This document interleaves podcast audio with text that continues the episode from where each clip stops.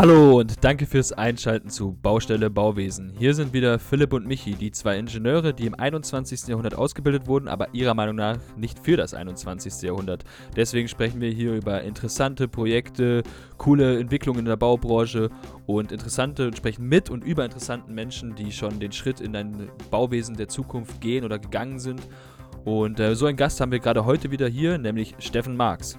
Ja, und Steffen Marx ähm, ist derzeit Professor an, an, der TU in Dresden, hat aber natürlich auch ein, äh, schon eine lange Bauingenieurgeschichte hinter sich, ähm, hat in Weimar promoviert, ähm, hat dann bei der Bahn angefangen zu arbeiten, ähm, hat dann irgendwann ähm, sein eigenes Büro ge gegründet, äh, Marx Krontal Partner, also nicht sein eigenes, sondern in Zusammenarbeit mit anderen Ingenieuren ähm, ja, wurde dann irgendwann an die Uni nach äh, Hannover gerufen und jetzt ist er aber wieder in, wie ich es gerade schon meinte, in Dresden. Ähm, und ja, das Besondere ist einfach, ähm, wir sprechen ja heute mit ihm über Brücken und da hat er nämlich auch schon zweimal den Deutschen Brückenbaupreis gewonnen und deswegen ist er einfach da ein richtig guter Gesprächsthema, äh, Gast.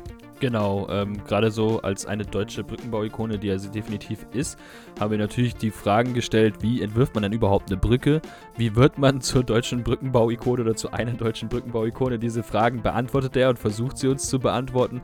Äh, gleichzeitig sprechen wir auch ein bisschen darüber, wie er seinen Unterricht ähm, oder seine, seine Vorlesungen gestaltet, ähm, was er von Prüfungssystemen, vom Normungswesen hält und ähm, könnt ihr auf jeden Fall darauf freuen. Sind, ist ein sehr interessantes Gespräch. Viel Spaß.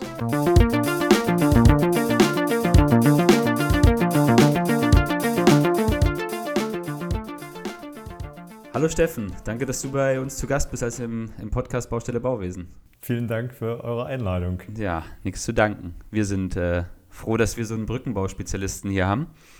Und wir wollen eigentlich auch gleich mal ein bisschen mit dem Thema anfangen. Und zwar wollten wir da ein paar Einschätzungen von dir, oder was heißt Einschätzungen, ein paar Meinungen, persönliche Meinungen auch drin haben.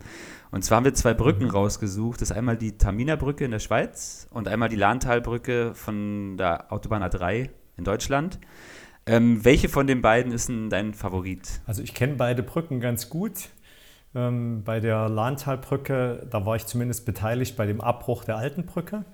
Aber mein eindeutiger Favorit bei den beiden, das ist schon die Tamina-Brücke, weil das ist einfach ein, wirklich eine Ikone inzwischen schon in der Brückenbaukunst. Die gefällt mir einfach Und, äh, grandios.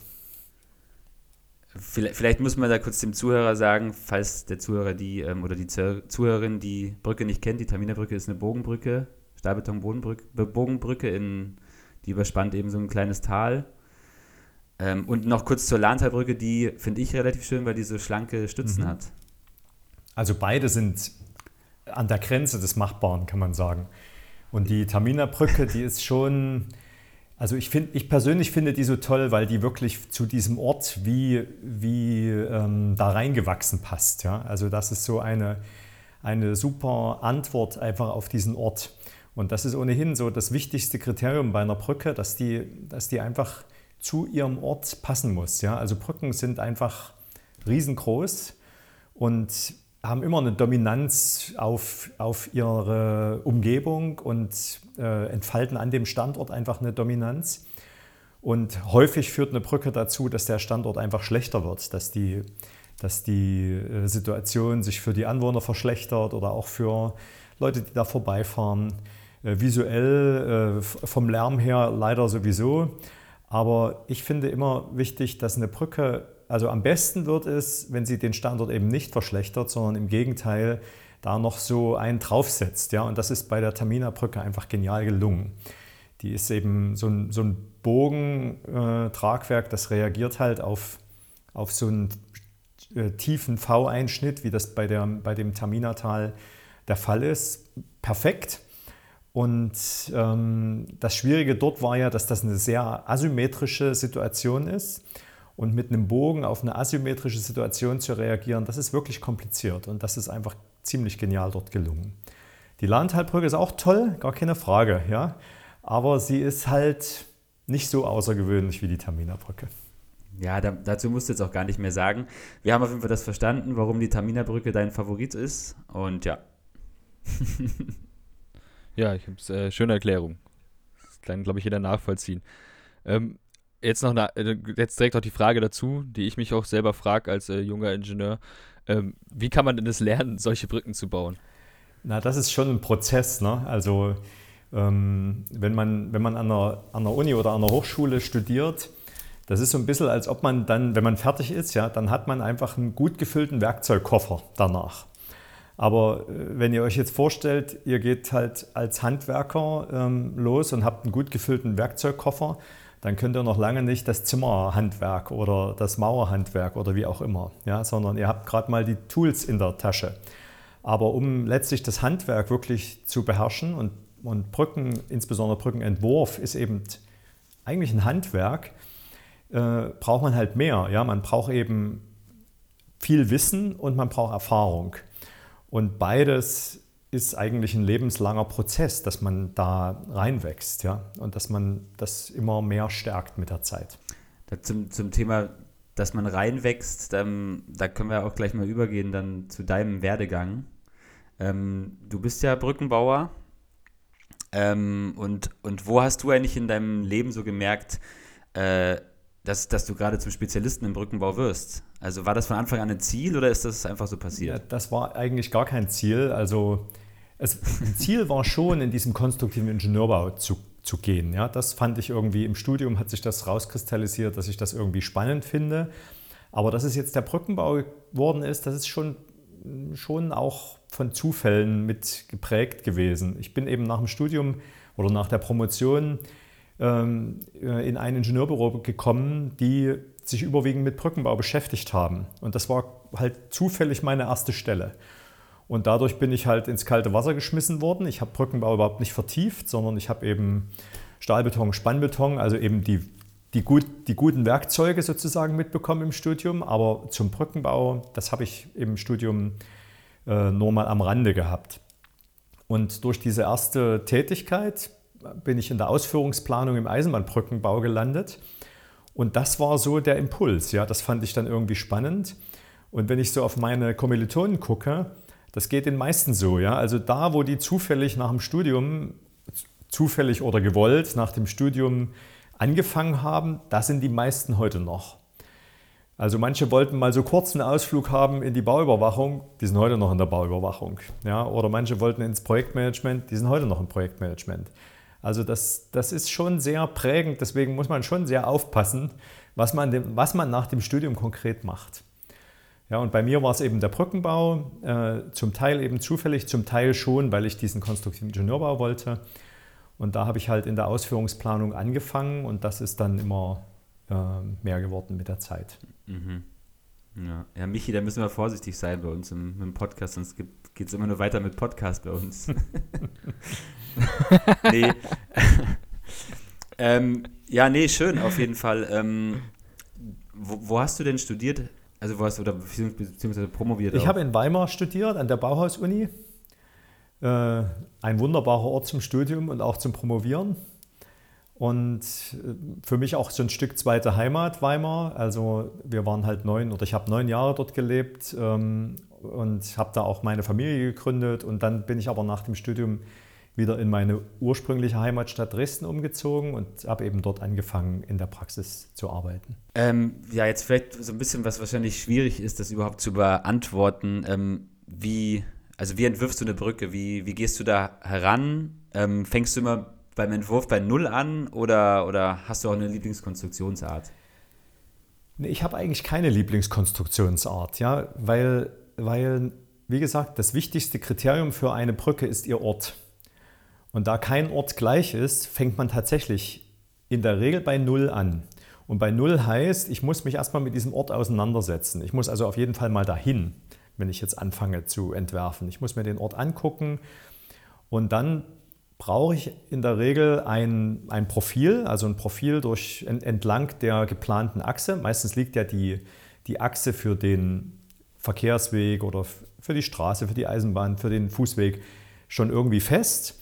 Und wenn ich eben die Achse habe und das Talprofil habe, äh, dann mache ich entlang der Achse einen Längsschnitt und dann habe ich die zwei Linien auf dem Papier. Und dann fange ich eigentlich an, mit diesen beiden Linien zu arbeiten. Und tatsächlich, also es muss natürlich jeder so seinen eigenen Stil entwickeln. Wie, wie geht das mit dem Entwurf?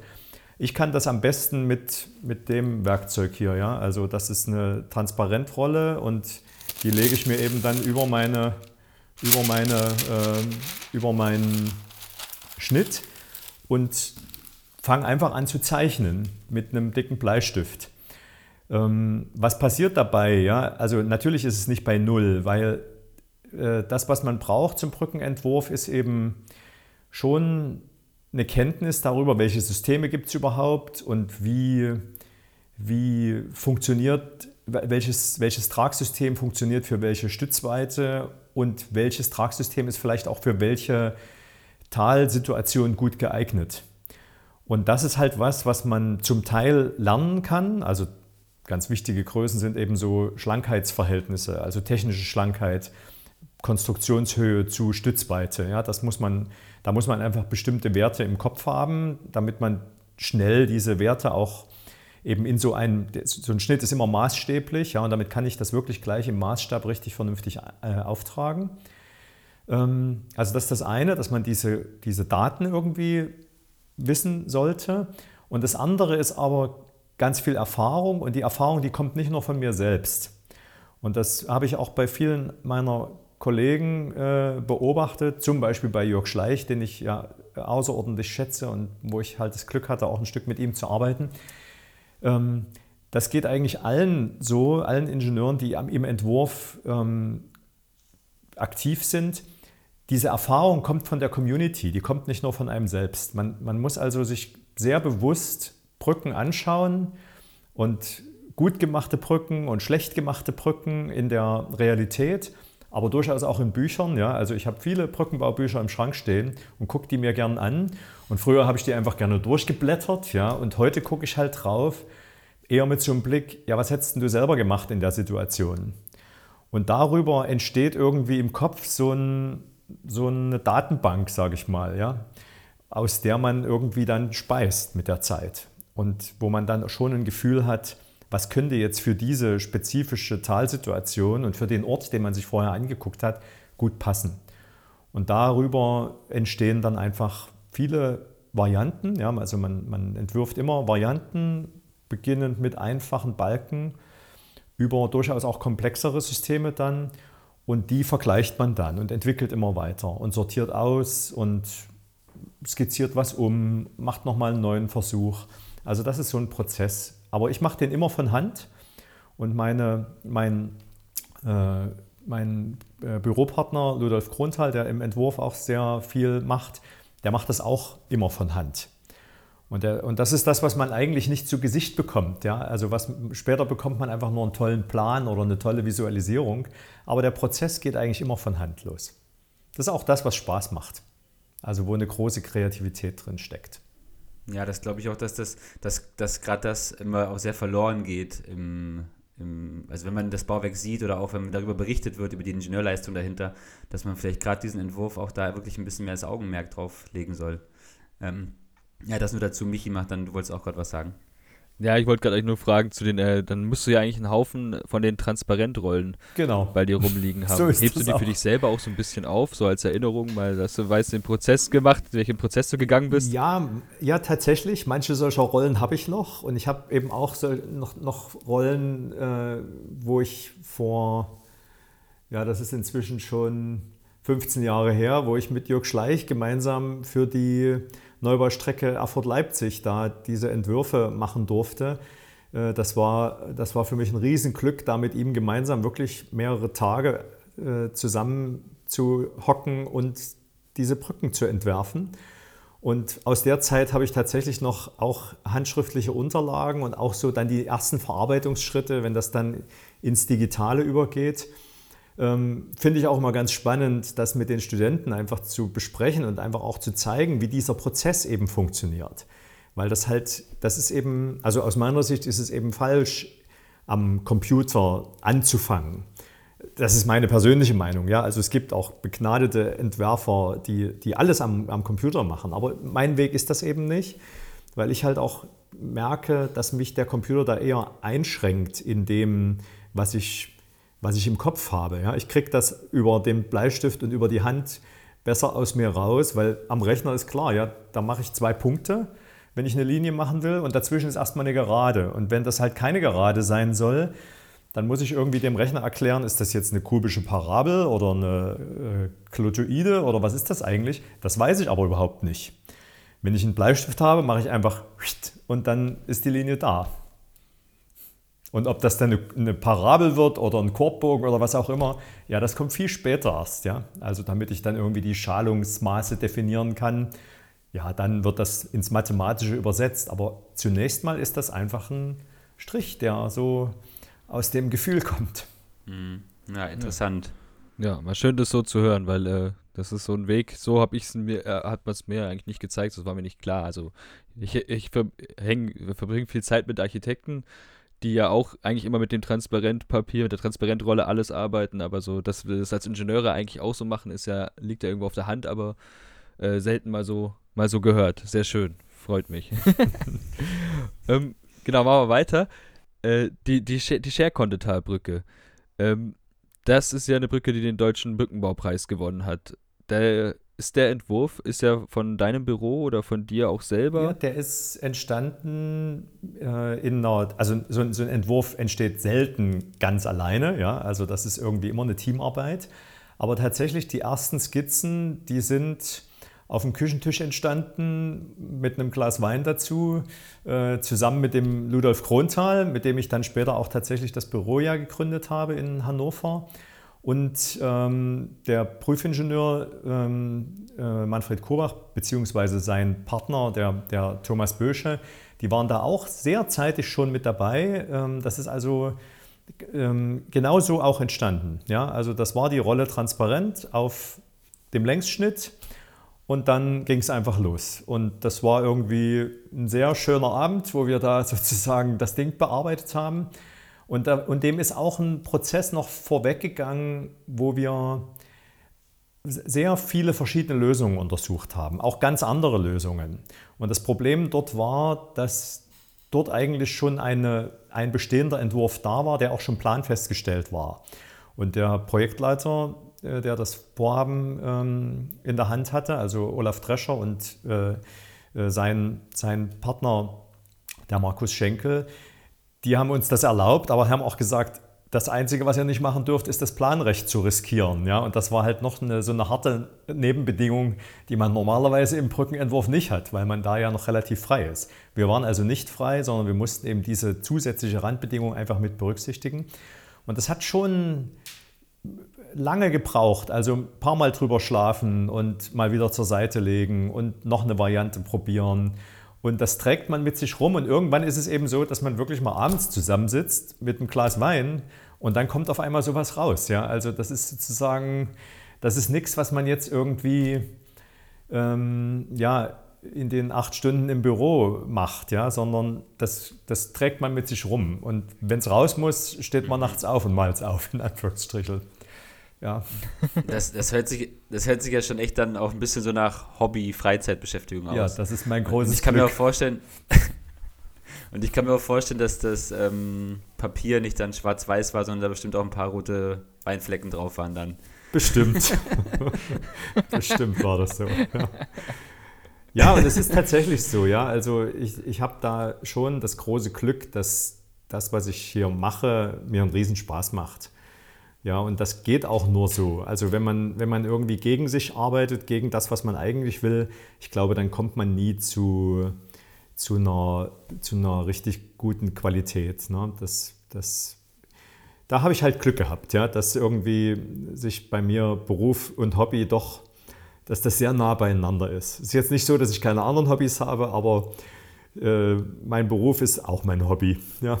Ich glaube, das, das, ist, das ist auch eine Frage danach, wie man, wie man gefördert wird dann auch, dann auch, oder? Also wie das Hobby, was man hat, dann auch gefördert ja. wird. So. Also dann, dann, hat sich auch so angehört, als hättest du Glück gehabt, dass wenn du mit Jörg Schleich zusammen die Brücken entwirfst, das ist dann schon ein gutes Los, was man da gezogen hat. Das war ein, wirklich ein super Los, was ich da gezogen habe. Ähm, das hat natürlich auch seine Vorgeschichte, ja, also dieses sich festbeißen an Themen, die einem wichtig sind. Ähm, das das ist auch ein ganz wichtiger Punkt. Einfach, dass man wirklich das, was man richtig findet und wo man sich irgendwie verantwortlich fühlt, dass man das dann nachhaltig verfolgt. Und das Schöne ist, wenn, wenn man das so macht, findet man halt Weggefährten. Und das sind dann Weggefährten, die irgendwie so im, den gleichen Geist haben. Ja? Und, und das führt dann zu sehr schönen Situationen. Ja, und ja auch äh, zu sehr schönen Ergebnissen, wie man jetzt auch wieder bei der Share Brücke äh, sieht, weil sie ja auch den Deutschen Brückenbaupreis gewonnen hat, wie ich schon gesagt habe. Äh, wie fühlt man sich, wenn man so einen Preis gewinnt? Ja, was für eine Frage. Also das ist halt der Brückenbaupreis in Deutschland, ja. Das ist halt die höchste Auszeichnung, die man kriegen kann für, also im Bereich des Brückenbaus in Deutschland. Und ich bin sehr froh, dass wir diesen Preis haben, ja, weil das irgendwie schon ein Ansporn ist für viele Ingenieure, sich halt im Entwerfen auch Mühe zu geben. Ja. Und das, wenn man den natürlich gewinnt, ja, da ist man irgendwie im siebten Himmel an dem Abend, wo das entschieden oder wo das verkündet wird, ja. Ähm, toll ist das einfach, ja. Was soll ich da viel sagen zu? ja. Also bei, bei Projektbeginn, bei Projektbeginn gibt es Wein und beim, bei der Preisverleihung gab es dann auch nochmal Wein. Wenn es so läuft, nee, dann war alles richtig. Genau. Und zwischendurch ist es viel Arbeit. ja, ja, glaube ich. Das glaube ich auf jeden Fall. Ähm, ja, aus dem Projekt ist ja auch dann das Büro geworden, oder?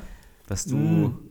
Herr Kronthal führt. Das Büro ist eigentlich also schon lange ein Traum von mir gewesen und auch von Ludolf Kronthal ist das ein lang gehegter Traum gewesen. Und die Chance, dass wir das gemeinsam gründen konnten, das war eigentlich meine Berufung nach Hannover. Ich habe äh, an die, an die Leibniz-Uni Hannover 2010 den Ruf bekommen auf den Massivbaulehrstuhl und das war so die Initialzündung, dass wir gesagt haben, so jetzt geht's los, jetzt machen wir auch parallel dazu äh, unser Ingenieurbüro. Äh, und die Scherkondetalbrücke ist eigentlich vorher schon gelaufen. Ja, also die, die ganzen Brücken da auf der Neubaustrecke, die durften wir machen, weil wir bei der damaligen DB Projektbau hieß die Firma, das ist also ein, eine GmbH, die zur Deutschen Bahn gehört und die eben dieses ganze Planungsgeschäft gemacht hat. Und wir waren beide bei dieser Firma und das hat uns da die Chance gegeben, in diesen in diesen Brückenentwurf reinzukommen. Aber es war natürlich eine tolle Grundlage fürs Büro, gar keine Frage. Ja? Und die Brücken auf der Neubaustrecke, die beschäftigen uns heute noch. Also wir machen heute noch Teilleistungen an einigen dieser Brücken auf der Neubaustrecke, wo halt messtechnische Überwachungen sind oder wo noch irgendwelche Restleistungen zu machen sind. So ein Projekt ist schon eine Lebensaufgabe, kann man sagen. Glaube ich. Jetzt hast du es gerade schon kurz erwähnt, du bist ähm, an die Uni gerufen worden, ähm, erst nach Hannover ähm, und jetzt bist du ja wieder in, der, in deiner Heimat im Prinzip an der TU in Dresden und ähm, ja, lehrst da eigentlich alles, was du schon gelernt hast und was du auch angewendet hast, das versuchst du ja da im Prinzip zu lehren und vielleicht sogar noch drüber hinaus auch Sachen, ne? das wäre schön, wenn das gelingt, genau. Ähm, jetzt natürlich habe ich jetzt natürlich auch ein paar Fragen ähm, zur Lehre und wir wollten ja auch mit dir ein bisschen über das Normensystem sprechen. Ja. Ähm, kann man denn einen Bauingenieur auch so unterrichten, dass er keine Norm braucht? Also ich versuche das genauso zu machen, ja, weil ich habe also in meinem in meiner jetzt ungefähr ja, 20-jährigen beruflichen Entwicklung habe ich ungefähr schon drei oder vier Normen im Stahlbetonbau kommen und gehen sehen. Die haben sich jetzt nicht so wesentlich verändert ja, von, meinem, von meinem Berufseinstieg, aber es gab schon zum Teil, also so in Details äh, Veränderungen, dass man sagen muss, okay, dann hat man die Formel irgendwie gar nicht mehr wiedererkannt, die man vielleicht mal im Studium hatte. Und deswegen ist es halt schon wichtig, dass man eine Lehre so aufbaut, dass die aus den mechanischen Grundlagen und aus den naturwissenschaftlichen Grundlagen herauskommt, dass die modellbezogen ist, dass die, ähm, dass die sozusagen reproduzierbar ist, dass man das versteht, was man da macht. Und die Normung, die ist sozusagen ein Teilaspekt. Man kann natürlich im, im Bauwesen oder überhaupt in der Technik, zumindest in der modernen Technik, kommt man ohne die Norm letztlich nicht aus. Das heißt, man muss schon wissen, dass es die gibt aber man muss eben auch wissen, warum ist denn die Formel so, die da jetzt drin steht. Und wenn eben, wenn man dann mal aus dem Studium raus ist und in der Praxis ist und eine Norm sich ändert, ja, dann ist halt wichtig, dass man immer den, den Hintergrund dafür hat, warum passiert das eigentlich. Ja? Deswegen also ich brauche keine Normung, um Bauingenieurwesen zu unterrichten, aber ich gebe Informationen über die Normung, damit man einfach als junger Ingenieur weiß, welchen Rang hat denn jetzt eine Norm und welchen Rang hat ein Lehrbuch und welchen Rang hat eine wissenschaftliche Veröffentlichung oder irgendein, irgendein ähm, Fachbeitrag in der Zeitschrift. Ja? Das, das habe ich irgendwie, hat mich dann, als ich in, zuerst in der Praxis war, hat mich das ein bisschen überrannt. Ja? Da wusste ich überhaupt gar nicht, wie ich das einsortieren soll. Und das versuche ich ein Stück im, im, im Studium zu vermitteln, wobei halt die Normenflut schon riesig groß ist in Deutschland, das muss man schon sagen. Ja, dann ist so ein bisschen die Frage, warum brauchen wir dann eigentlich so ein striktes Normungssystem? Es ist ja, also auf der einen Seite natürlich gibt es uns Sicherheit, ähm, aber auf der anderen Seite ist es schon, ist es deswegen da, dass wir einfach schneller Projekte ähm, umsetzen und bearbeiten können, weil wir könnten ja rein theoretisch jedes Projekt eigentlich, wenn wir genug Zeit hätten, auch ohne Normung bearbeiten und nachweisen, dass es, dass es funktioniert. Oder äh, ist es auch so ein bisschen der Schutz davor, dass man vielleicht äh, auch einfach Ingenieurinnen oder Bauingenieure oder Bauingenieurinnen hat, die, sage ich mal, nicht, ganz böse gesagt, nicht gut genug sind, um davor zu schützen. Also das wäre, glaube ich, ein schlechtes Argument, sozusagen eine Normung als äh, Schutzschild vor schlechten Ingenieuren. Das, das glaube ich, ist nicht so. Ähm, aber was sicherlich ein Punkt ist, ist, ähm, wenn wir wenn wir halt, also was steht in der Norm oder was macht eine Norm? Eine Norm definiert vor allem erstmal einen Sicherheitsstandard. Also sie sagt uns eben, wie viel Abstand will ich haben zwischen dem Widerstand einer, einer Konstruktion und den Einwirkungen, die darauf wirken. Weil das irgendwo definiert, wie viele dieser Objekte in dem späteren tatsächlichen Leben einstürzen dürfen. Und ähm, das ist sicherlich was, was man politisch kaum sagen darf, ja, aber wir haben eben eine Einsturzwahrscheinlichkeit von unseren Bauwerken von ungefähr 1 zu einer Million. Also mal ganz deutlich gesagt, jede millionste Brücke dürfte einstürzen. Das ist ein gesellschaftliches Ereignis, was alles andere als akzeptiert ist. Ja, das sehen wir an der, an der Morandi-Brücke in Italien. Äh, als diese Brücke eingestürzt ist, gab es über 40 Tote und das war ein Ereignis, was monatelang durch die Presse ging und was eine riesen Aufmerksamkeit gefunden hat, zu Recht auch. Ja, also das ist eben was, was nicht akzeptiert ist. Aber heute zu Corona-Zeiten akzeptieren wir manchmal täglich 1000 Tote. Äh, und es ist natürlich auch eine Schlagzeile wert, aber das ist eine völlig andere Dimension. Ja? Also ich will damit sagen, dass, dass ähm, die Normung einfach vor allem dazu da ist, dass wir ein definiertes, sehr hohes Sicherheitsniveau im Bauwesen haben. Und da kann eben nicht jeder machen, was er will, sondern wir müssen schon dieses Sicherheitsniveau garantieren. Und das ist einmal was, was sozusagen aus diesen Faktoren, aus den Sicherheitsbeiwerten kommt. Das ist aber auch was, was aus den entsprechenden Modellen kommt, die wir für die Nachweise verwenden. Und deswegen sind diese Modelle eben zum Teil auch normiert, damit sozusagen dieses, dieses gesamte Sicherheitskonstrukt in sich schlüssig ist und funktioniert und wir dann eben dieses hohe Sicherheitsniveau in der Gesellschaft auch gewährleisten können. Das ist eigentlich der Hauptgrund für die Norm. Und es kommt natürlich noch ein zweiter Punkt hinzu. Also Normen, Normen gibt es ja sehr verschiedene. Das eine sind eben diese sogenannten Eurocodes, die genau das definieren, was ich gerade gesagt habe.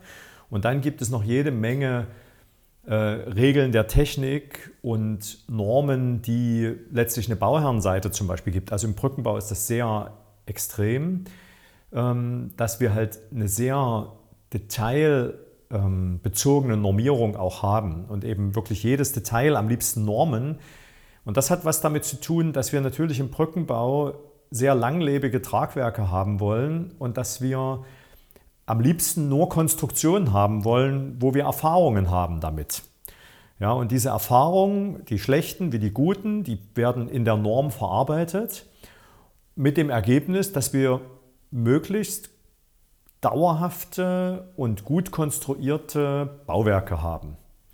Der große Nachteil, der dabei natürlich entsteht, ist, wenn man das übertreibt, gibt es keine Entwicklung mehr. Ja, weil dann ist irgendwann alles normiert, alles reglementiert und dann, dann ist es unendlich schwer, noch eine Weiterentwicklung hinzubekommen.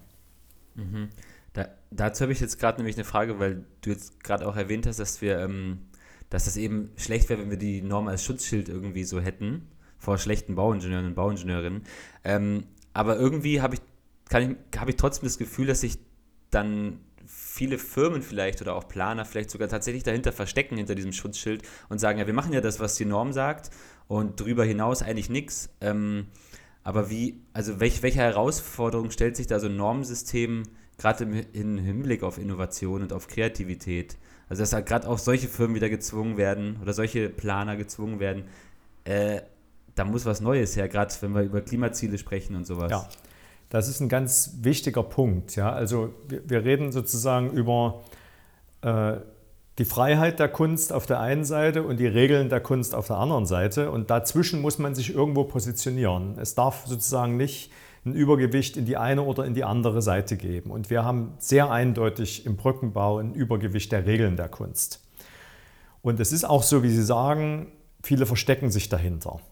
Also wenn man guckt, wenn man so auf die großen Ingenieurleistungen der Vergangenheit schaut, die haben sich in der Regel über die Regeln der Kunst hinweggesetzt zu der damaligen Zeit, wo die entstanden sind. Und in Deutschland profitieren wir enorm genau davon, genau von diesen Entwicklungen. Also wir haben als Land halt keine Rohstoffe oder nicht viele Rohstoffe. Ja? Wir profitieren davon, dass wir Entwicklung getrieben haben über viele Jahrzehnte, vor allem im Bau oder auch im Bau. Und davon haben wir uns in den letzten Jahren bis Jahrzehnten sehr stark gelöst mit der Begründung, dass wir es eben sicher haben wollen und möglichst ohne Risiko. Ja. Ähm, und mit der zweiten Begründung, dass es schnell und billig gehen soll. Und das ist eine sehr ungünstige Gemengelage. Ja. Also wenn man eben die Sicherheit und über alles hängt und jedes Risiko scheut, dann gibt es keine Entwicklung. Also das schließt sich einfach gegenseitig aus. Und wenn man, wenn man auf der anderen Seite sozusagen alles so weit normiert, dass man dann sagt, na darüber braucht ihr ja gar nicht mehr nachdenken und das kostet dann auch kein Geld, ja, weil die Regelkappe, die, die kopiere ich einfach aus dem letzten Projekt oder aus der Richtzeichnung in mein Projekt rein und dann war es das, ja. Und dann gibt es eben keine andere Kappe. Und das führt dazu, dass das halt äh, ein Klick ist, so nach dem Motto, und das ist dann eben schön billig. Ja, und wenn ich dann eben was Neues entwickeln will oder was Besseres entwickeln will, was Innovatives machen will, das kostet natürlich mehr Gedanken.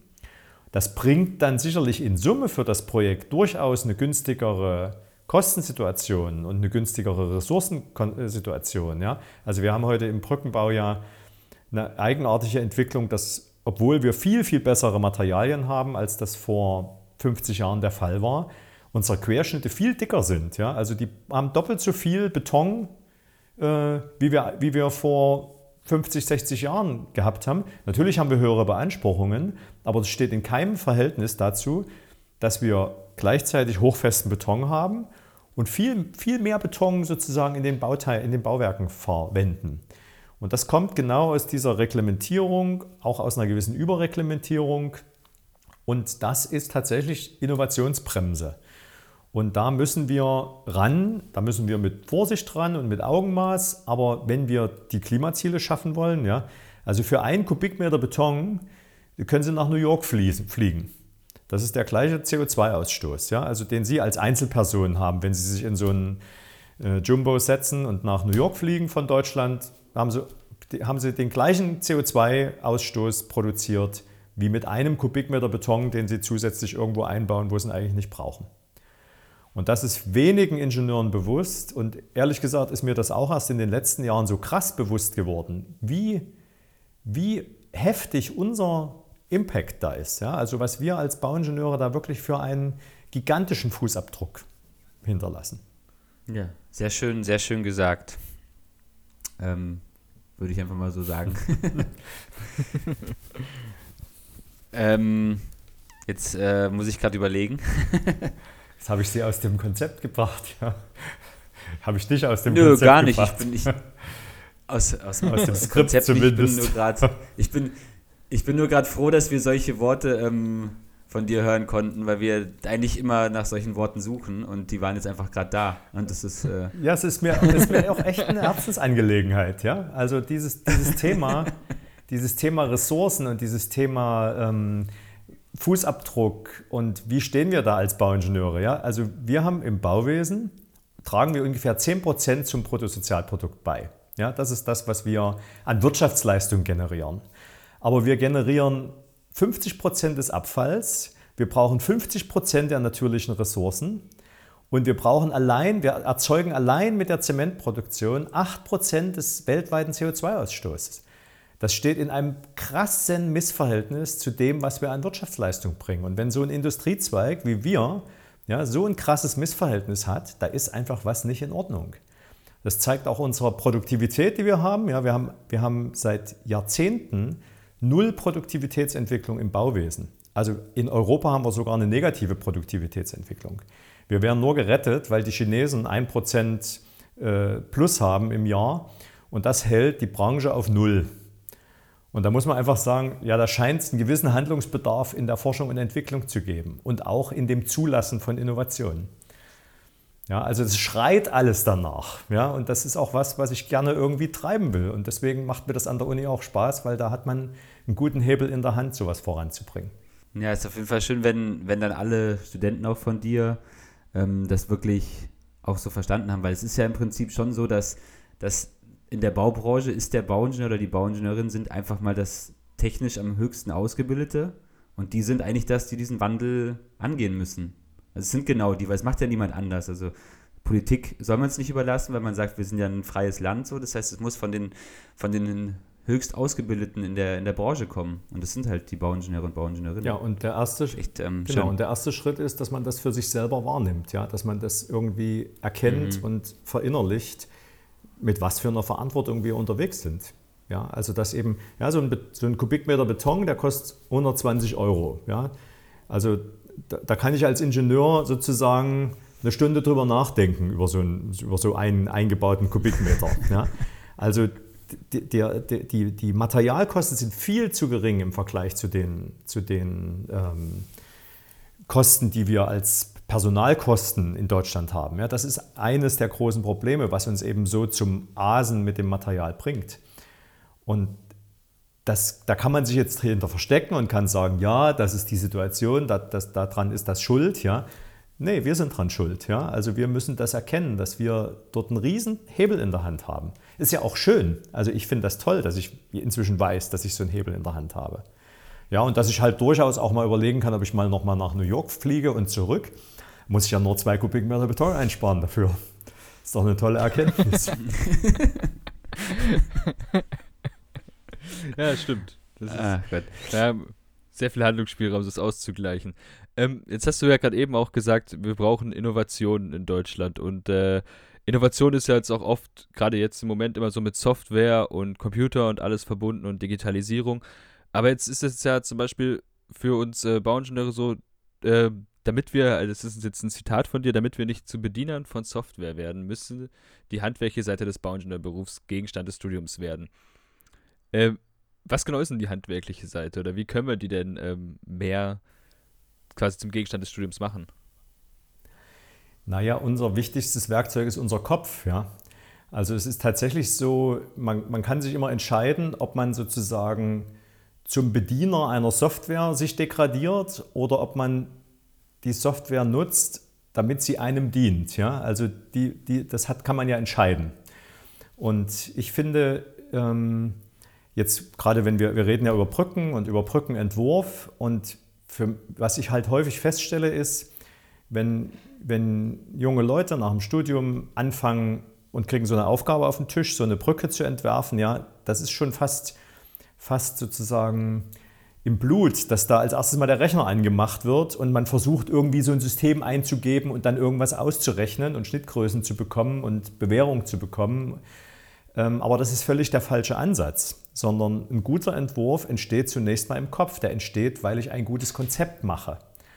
Und äh, deswegen fange ich eben auch mit Hand an. Und äh, deswegen ist halt auch im Studium bei uns im Brückenbau der Computer erstmal verboten sondern als erstes wird sozusagen von Hand gearbeitet und es werden ganz einfache, überschlägliche, da brauche ich nicht mal einen Taschenrechner dazu, ja, äh, um, um, um jetzt äh, Spannweiten, Bauhöhenverhältnisse auszurechnen. Das kann man alles im Kopf machen und diese Das, was heute eine sehr große Dominanz im Ingenieurbereich hat, sind natürlich die mathematisch-naturwissenschaftlichen Grundlagen. Das ist auch gut, ja, ich will das gar nicht kleinreden, aber es ist völlig überdominant.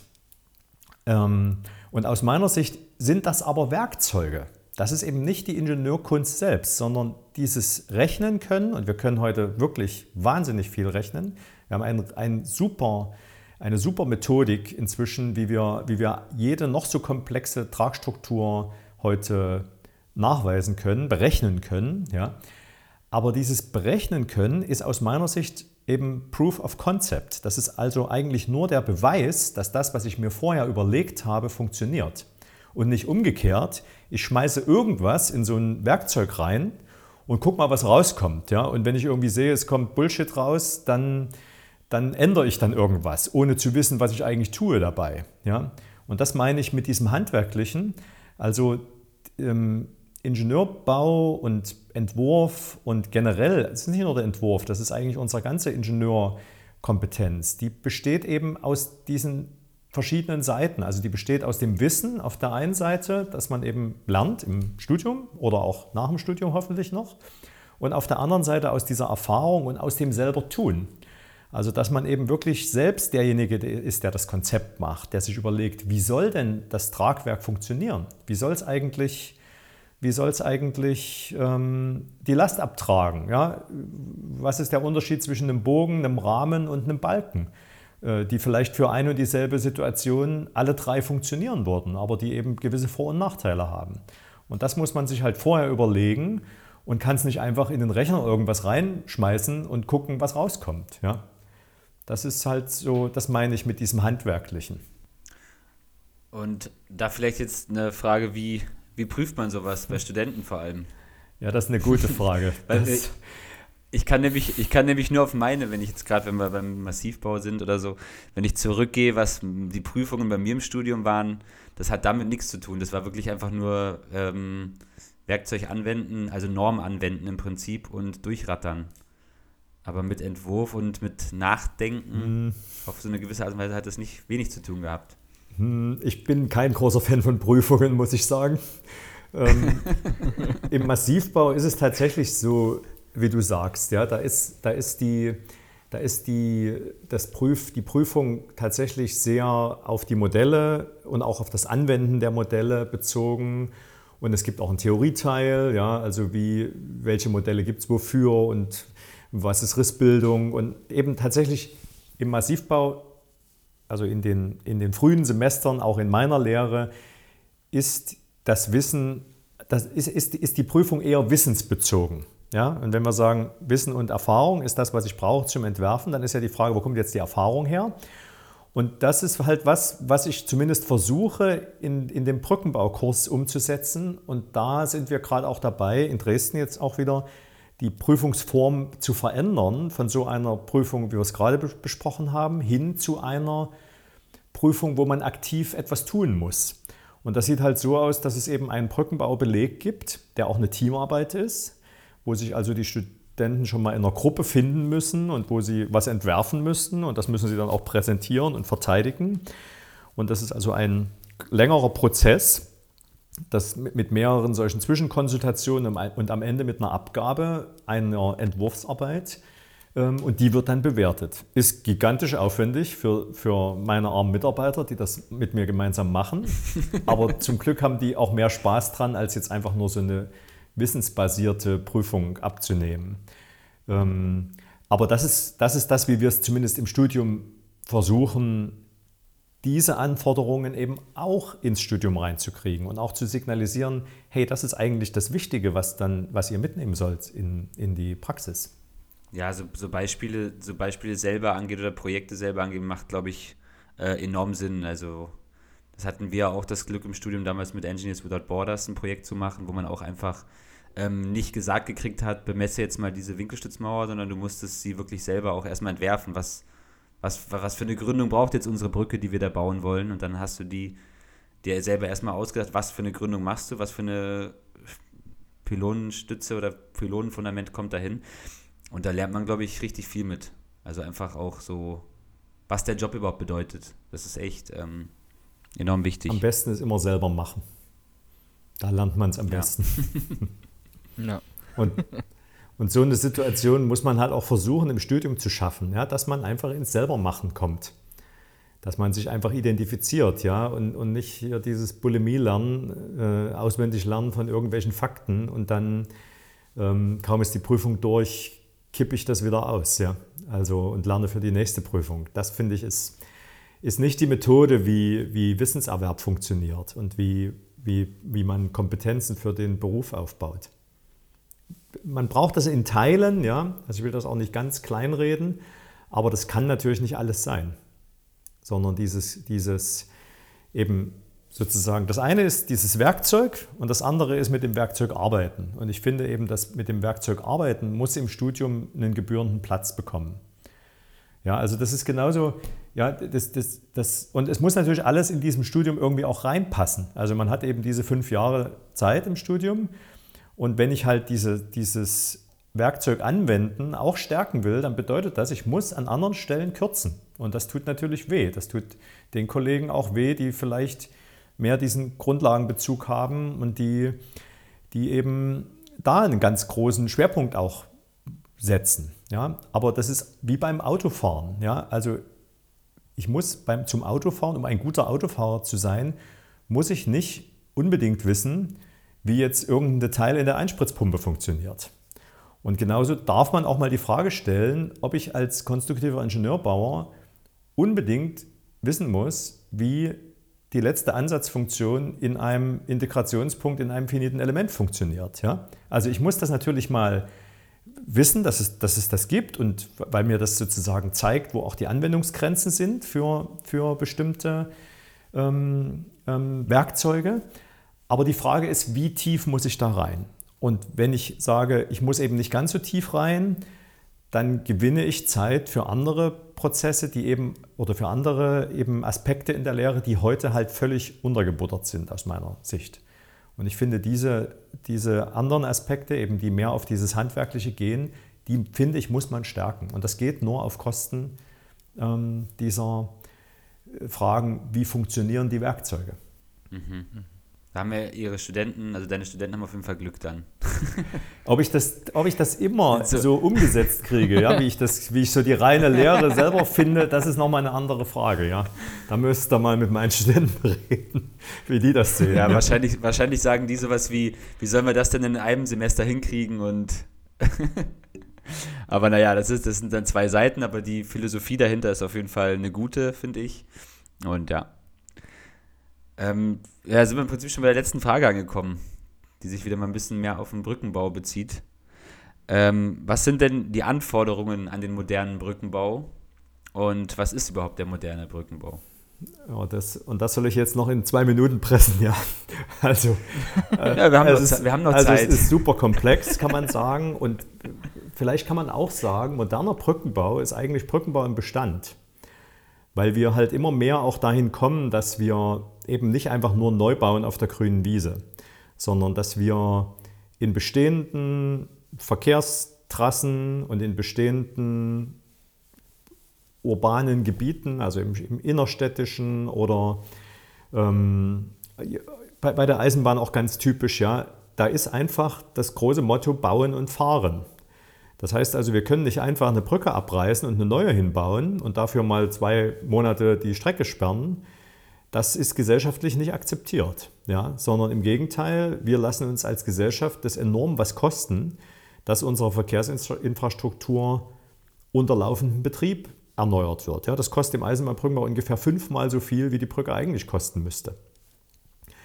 Und, und die Anforderung ist eben deswegen extrem komplex, weil wir eben auf der einen Seite dieses Bauen unter Betrieb hinkriegen müssen. Das heißt, bautechnologisch ist es extrem anspruchsvoll.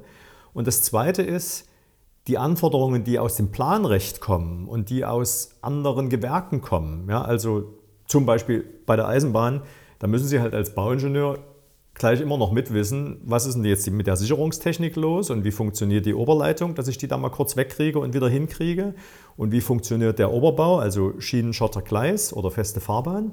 Das machen Sie sozusagen als Brückenbauer immer noch so ein Stück mit. Also jetzt vielleicht nicht die, die detaillierte Fachplanung, aber Sie müssen wissen, wie die Randbedingungen daraus sind. Und Sie müssen halt hier wissen, wie die Randbedingungen sind, die sich aus einem FFH-Gebiet ergeben oder die sich aus einem Trinkwasserschutzgebiet ergeben oder die aus dem Lärmschutz kommen. Also durch dieses Bauen im, in, in einer sehr dichten, urbanen oder auch natürlichen Umwelt ist das, was wir sozusagen in der Schule lernen, so nach dem Motto der Biegenachweis und der Querkraftnachweis, also das ist wirklich, das, das macht heute wirklich der Rechner. Ja? Da drücke ich auf den Knopf und habe den Nachweis. Aber diese ganzen anderen Dinge, die eben da reinspielen in dieses, in dieses äh, Brückenbaugeschäft, die machen es, das sind die Anforderungen. Wenn ich die nicht erfülle, äh, kann ich überhaupt gar keine Brücken bauen. Ja, und das, das macht Spaß und am Ende ist es auch häufig so, gerade wenn die Situation super komplex ist und man irgendwie am Anfang das Gefühl hat, hier finde ich nie im Leben eine Lösung. Ja, das geht eigentlich gar nicht. Ich kann hier irgendwie gar nicht bauen. Ja, dann kommt meistens eine richtig gute Brücke raus am Ende. Also, wenn man Glück hat. ja. Na, schön. Ja, jetzt fällt mir gerade tatsächlich noch mal eine, eine Frage ja, ein. Wie kann man, äh, wie geht man denn mit dieser Verantwortung um eigentlich? Also gerade beim Brückenbau und gerade bei Eisenbahnbrücken ist es ja schon nicht ohne, also das Projekt muss ja funktionieren und das Ding muss ja auch stehen. Also wie geht man da auch privat dann überhaupt mit um? Ja, ähm, da könnte ich jetzt noch eine Stunde drüber erzählen, mache ich jetzt aber nicht. Ja. Ja. Also meinen Studenten sage ich immer, herzlichen Glückwunsch, ihr habt euch genau für den Ingenieurberuf entschieden, der das maximale persönliche Risiko mit dem minimalen persönlichen Einkommen verbindet. Und da lachen die Studenten immer, ähm, aber das ist genauso. Ja? Also das, das ist tatsächlich genau die Wahrheit. Ja? Wenn Sie jetzt als Maschinenbauingenieur in irgendeiner großen Firma oder bei, sag mal, in der Autoindustrie arbeiten, ja, da arbeiten Sie mit 100 Leuten an der neuen Klinke des VW Golfs. Und dann gibt es noch ungefähr 2000 weitere Leute, die auch noch an dem Golf mit designen. Ja? Wenn Sie als Brückenbauer so eine Brücke bauen, dann waren es genau Sie. Also Sie sind der oder die eine, die diese Brücke da in die Landschaft gepflanzt haben. Und sie sind voll verantwortlich dafür. Und das ist was, was man sich bewusst machen muss. Ja? Und auf der einen Seite ist das halt was, also das muss man wollen. Ja? Da muss man, muss man wirklich sagen, okay, das ist so, ja? das muss ich mir auch bewusst machen. Und ich muss mich dabei wohlfühlen. Ja? Also ich muss mir einfach sagen, okay, dass diese Aufgabe nehme ich an, weil die Aufgabe hat natürlich auch eine sehr schöne Seite. Ich war es eben. Also wenn ich dann vor der Brücke stehe, kann ich sagen, das war ich. Ja? Das kann man als Ingenieur für die Türklinke am VW Golf nicht. Und ich finde das halt sehr schön, ja, aber diese, diese Verantwortung, die man da hat, die lässt sich nicht wegdiskutieren. Die ist tatsächlich ein reale, eine real vorhandene Situation. Und das ist ein hohes Risiko, mit dem wir da unterwegs sind. Und da schützt uns ein Stück die Norm, ja, aber auch nur so ein kleines Stück. Ähm, gehört zu dem, zu dem Selbstverständnis des Bauingenieurs einfach mit dazu. Das waren, glaube ich, schöne Worte zum Abschluss. Und äh, wir bedanken uns auf jeden Fall für das äh, tolle Interview, für die sehr, sehr schönen Worte. Und äh, ja. Ja, vielen Dank ebenso. Mir hat das Spaß gemacht und ich freue mich von euch zu hören. Und ich, also ich finde das echt toll, dass ihr das macht und dass ihr irgendwie da so einen Beitrag auch leistet, dass unsere Community ein Stück mehr zusammenkommt ja, und dass man irgendwie sich identifiziert. Das, das wird, da, da ist das, was ihr macht, ein total wichtiger Teil. Ja? Einfach zu sagen, hey, das, was sind wir eigentlich und was machen wir und, und was treibt uns. Ja? Das finde ich ist irgendwie total wichtig jetzt auch in, in unserer heutigen Zeit diese, diese Identifikation, diese persönliche Identifikation zu bekommen. Und da ist das, was ihr hier treibt, eine super Geschichte. Deswegen habe ich auch total gerne mitgemacht. Dankeschön. Dankeschön. Ebenso. Ja, ähm, saugeiles Gespräch.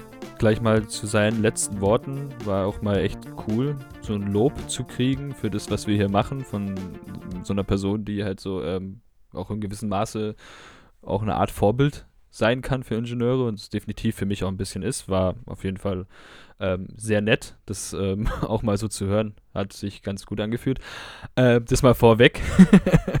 Ansonsten, ja, das Gespräch selber war natürlich Wahnsinn. Also, es ist, finde es eigentlich immer wieder überraschend, wenn wir in diese Interviews reingehen. Ähm, wo wir gar nicht wissen, wir stellen, wir haben halt die Fragen und wir hoffen, dass da irgendwie Antworten drauf kommen, die irgendwie cool sind, aber dass da immer wieder so interessante Sachen gesagt werden, wo man so wieder selber zum Denken angeregt wird und äh, sich mal wieder ein bisschen, bisschen äh, auch mal überlegen muss, geil. So, so, so kann es auch laufen. Ähm, war einfach wieder, wieder richtig gut. Ja, ich habe das, hab das auch gemerkt. Da hat er mich doch, irgendwann war ich ja auch kurz sprachlos. Dann dachte er ja auch, dass er mich irgendwie sprachlos gemacht hat. Hat er im Prinzip auch. Aber ähm, das war auf jeden Fall da. Ich weiß jetzt gar nicht mehr genau, was er da genau gesagt hat, aber ich war auf jeden Fall richtig ähm, baff davon und ähm, hat auf jeden Fall recht gehabt damit.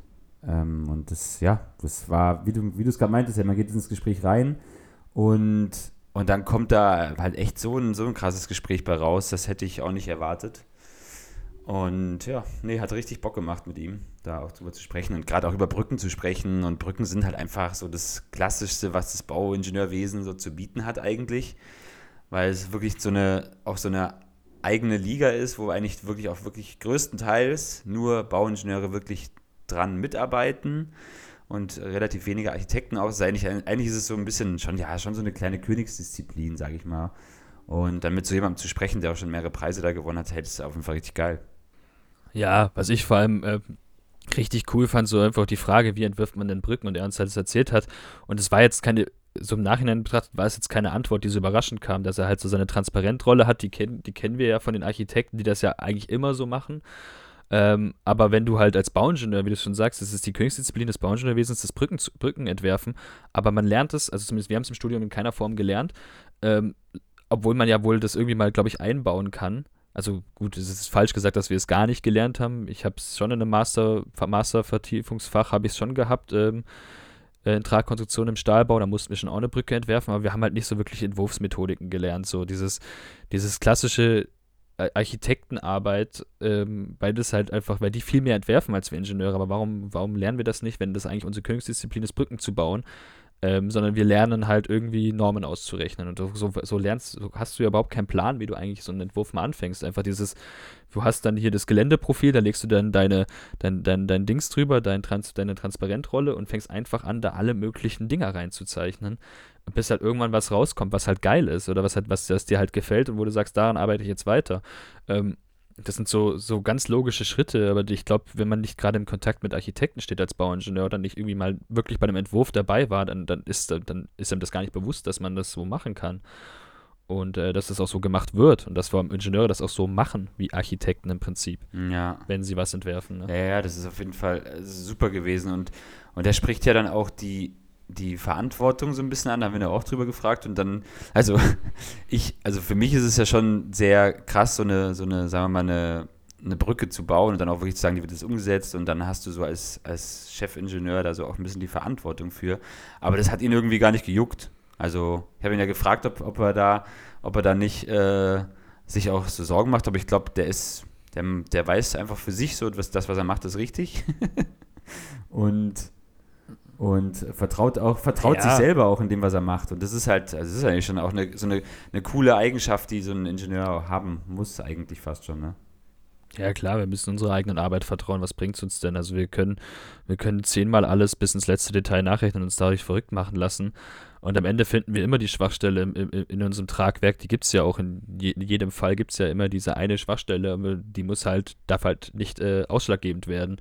Und ähm, ich denke, darauf muss man sich halt irgendwo verlassen. Und wenn man sich da wahnsinnig macht, äh, führt das ja irgendwann auch zu nichts mehr. Dann wird man ja selber auch nicht mehr bereit sein, kreativ zu arbeiten. Und ein bisschen Restrisiko gibt es ja immer, außer du baust halt 0815 Standard, was die ganze Welt schon tausendmal gesehen hat. Und das ist ja dann auch, das muss ja auch ein bisschen, wir müssen es ja auch weiterentwickeln, also müssen auch innovativ sein. Und dann muss man halt auch ein bisschen Selbstvertrauen in seine Arbeit haben. Das ist schon cool. Ja, ansonsten ähm, ja, was kann man noch sagen zum, zum, zum, zum zweiten, zur zweiten Hälfte so ein bisschen von dem Interview, wo er, äh, wo wir dann auch über die Kreativität und das Normungswesen halt auch gesprochen haben. Äh, ja, das ist halt, wie es ist, ne? Das hat er auch schön auf den Punkt gebracht. Ja, im Prinzip hat er ja die Nachricht, die wir schon da immer so ein bisschen hier auch ver vermitteln wollen, hat er eigentlich auch ein bisschen bestätigt so, dass es halt, dass die Normung das auf jeden Fall hemmt und, und ja. Aber das andererseits hat er auch gesagt, die Normung Ja. ist auch ein bisschen wichtig. Ich meine, das haben wir lange ausgeholt, auch mit ihm, dann brauchen wir, glaube ich, gar nicht so viel jetzt hier zu sagen. Aber es hat auf jeden Fall, also mir hat das Gespräch richtig Bock gemacht Ja. und ich bin auch, Ja, bleibt, glaube ich, ab- abschließend. ja, Ja, Entschuldigung. nee, ich wollte nur sagen, ja, es hat genau das gleiche, wie du gerade gesagt hast, angefangen hast, wollte ich einfach auch nur sagen, ja, es hat richtig Bock gemacht. Ähm, war ein cooles Interview, war wie immer für mich schon wieder eine Bereicherung. Also ich habe mich danach wieder schlauer, mehr wissender gefühlt als davor. Und ich hoffe einfach, oder ich gehe mal davon aus, dass es den meisten Zuhörern hier auch so geht. Ja, hoffe ich auch. Ähm, ja, wollen das hier gar nicht unnötig in die Länge ziehen. Wir ähm, äh, haben auf jeden Fall Spaß gehabt. Und wenn ihr irgendwie mit, eu mit uns irgendwie ein bisschen eure Meinung zu dem Thema äh, teilen wollt, äh, dann schreibt uns doch gerne bei Instagram Baustelle-Bauwesen oder geht auf unsere Home Homepage baustelle-bauwesen.de und schreibt uns einfach, ähm, ja, und, und wie ihr schon wisst, wir machen das hier ähm, ehrenamtlich, aber haben natürlich auch, was heißt ehrenamtlich?